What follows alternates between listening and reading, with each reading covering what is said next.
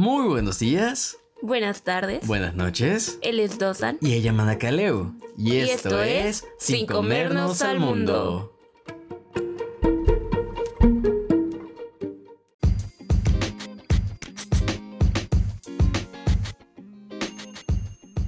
Wow, tantos meses sin vernos. Aquí Dawson al micrófono. ¿Cómo están? ¿Nos extrañaron? Porque nosotros a ustedes sí y un montón.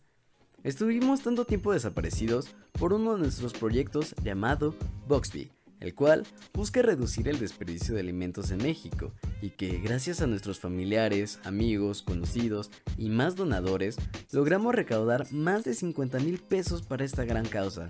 De verdad, muchas gracias a todos los que nos apoyaron. Si quieres conocer más, busca BoxbyMex en Instagram.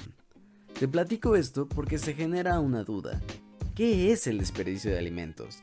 A grandes rasgos, el desperdicio de alimentos es cuando el alimento termina en la basura. Sencillo, ¿no? Pues no es tan simple.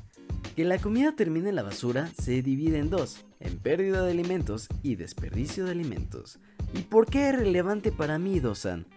Bueno, de acuerdo con la FAO, cada año aproximadamente un tercio de la producción mundial de alimentos, o 1.3 billones de toneladas de alimentos, terminan siendo desperdiciados o perdidos. Además de esta cantidad de comida desaprovechada, que es sorprendente al contrastarla con la cantidad de personas que padecen hambre, también están siendo desperdiciados todos los recursos que se usaron para producirla, como agua, suelo, electricidad, tiempo y dinero, y además de no contar las emisiones de GEI innecesarias. Y es por eso que la meta 12.3 del ODS 12 es reducir a la mitad las pérdidas y desperdicio de alimentos per cápita. ¿Cuál es la diferencia entre pérdida y desperdicio de alimentos?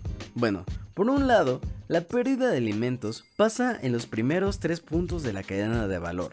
Si no recuerdas los puntos de la cadena de valor, te recomiendo que escuches el capítulo anterior llamado ¿Cómo llegó esto a mi mesa?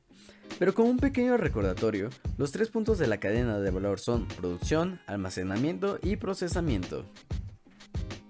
Cuando hablamos de que un alimento se pierde, quiere decir que no llegó hasta el final de su punto en específico. Por darte un ejemplo, en el punto de producción, si hay una plaga, un deslave, un terremoto, un incendio, conflictos armados u otras desafortunadas situaciones, la comida deja de ser apta para el consumo.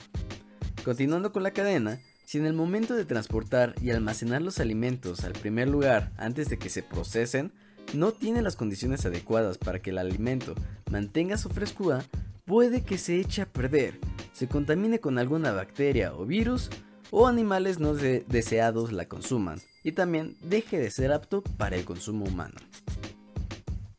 Ya hablando sobre el procesamiento, es igualmente importante dónde se almacena y sus procesos. Recuerdo mucho un profesor de la carrera que me decía, si una procesadora de carne, una sola máquina se contamina con salmonela, que es una bacteria muy agresiva, es más fácil sustituir toda la maquinaria que limpiar esa máquina. Teniendo esto en cuenta, si el procesamiento de cualquier alimento no tiene normas de higiene adecuadas, puede contaminarse, echarse a perder o verse afectada por el entorno y la comida ya no se puede consumir. Entonces, el conjunto de estos tres puntos, si te das cuenta, no hay tanta intervención humana. Puede que sean problemas más ambientales que errores humanos. Sin embargo, las mismas personas pueden afectar a la cadena al no tener contemplado muchísimos factores como te darás cuenta. Por otra parte, el desperdicio de alimentos se refiere a los últimos dos puntos de la cadena de valor que es venta y consumo. ¿Por qué esta división?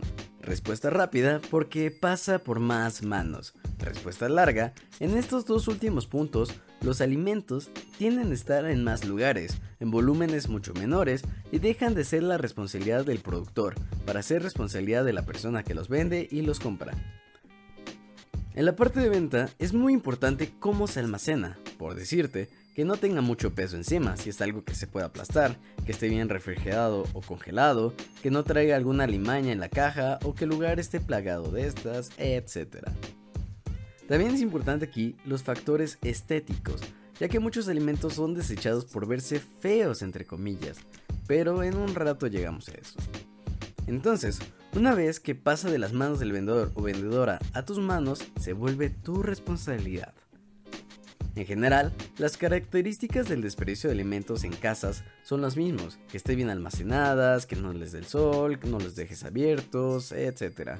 Aunque aquí entran muchos puntos muy importantes. Yo te quiero preguntar algo a ti.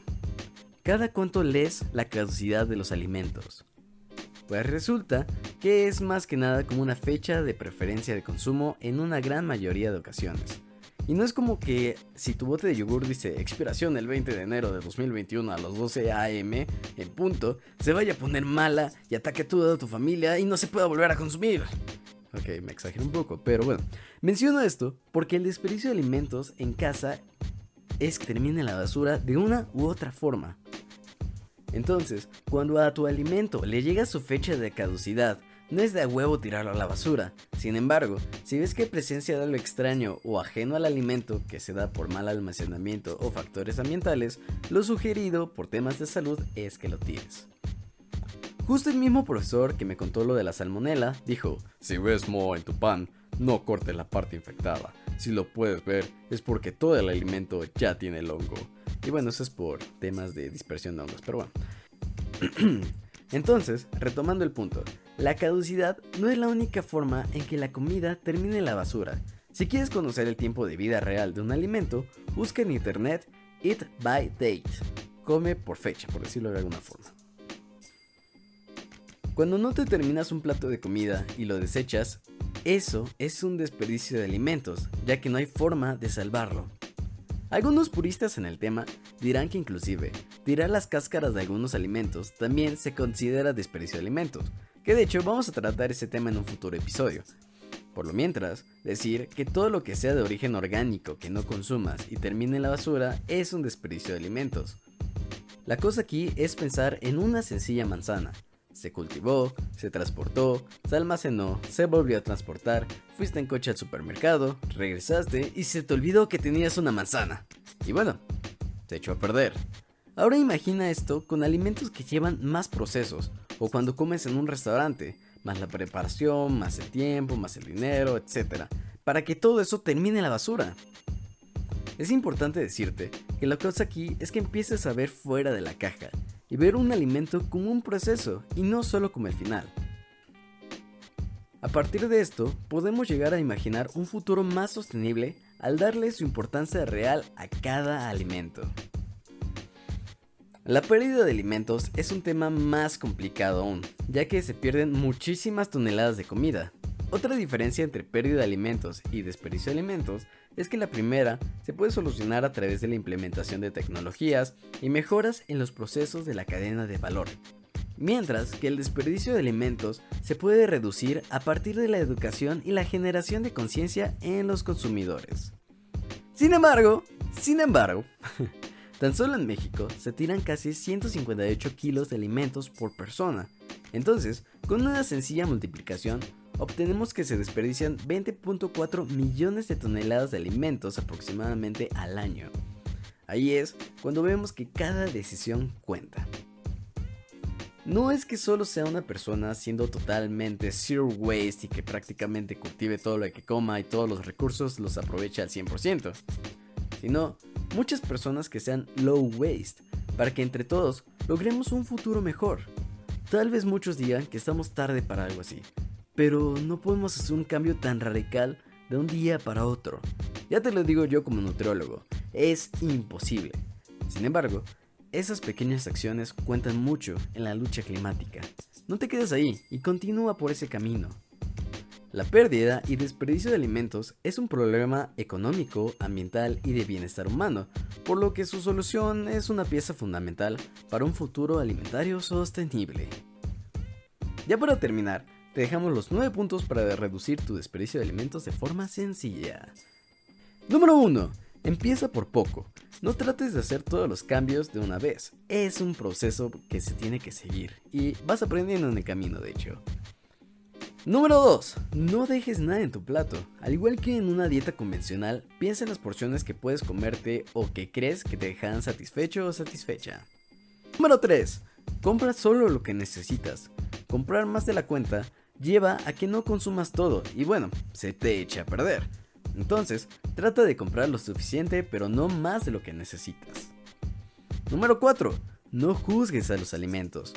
Por un lado, los alimentos que pueden llegar a ser feos, entre comillas otra vez, o diferentes a lo que estamos acostumbrados, siguen aportándote los mismos nutrientes. Entonces, no descartes los alimentos que se vean diferentes, créeme que los puedes aprovechar. Número 5. Ve lo que tienes en tu refrigerador. Es importante saber qué hay, qué falta y qué vas a necesitar. Planear tu semana de alimentos puede ayudarte muchísimo tanto en tu salud y en el medio ambiente. Número 7. Aprende sobre las fechas de expiración. Como ya habíamos dicho antes, la vida de los alimentos depende de varias cosas y pueden variar. Además, es muy bueno leer bien cuándo fue expedido, cuándo caduca, consumir antes de y cuánto tiempo de vida tiene posterior a la fecha de expedición. Te sugiero que entres a Eat by Date para conocer más sobre la vida de los alimentos. Número 8. Aprende a compostar. De esto hablaremos en el siguiente capítulo con una gran invitada que es Vale de Vida Casi Cero. No te lo vayas a perder. Número 9. ¡Dona! Créeme que la comida nunca sobra. Ayuda a la gente que lo necesita y ayuda a este planeta a ser un lugar mejor.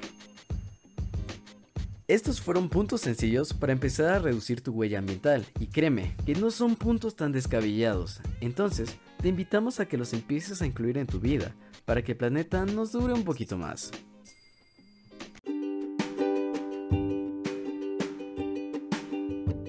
Muchas gracias por escucharnos, esto es todo por el capítulo de hoy.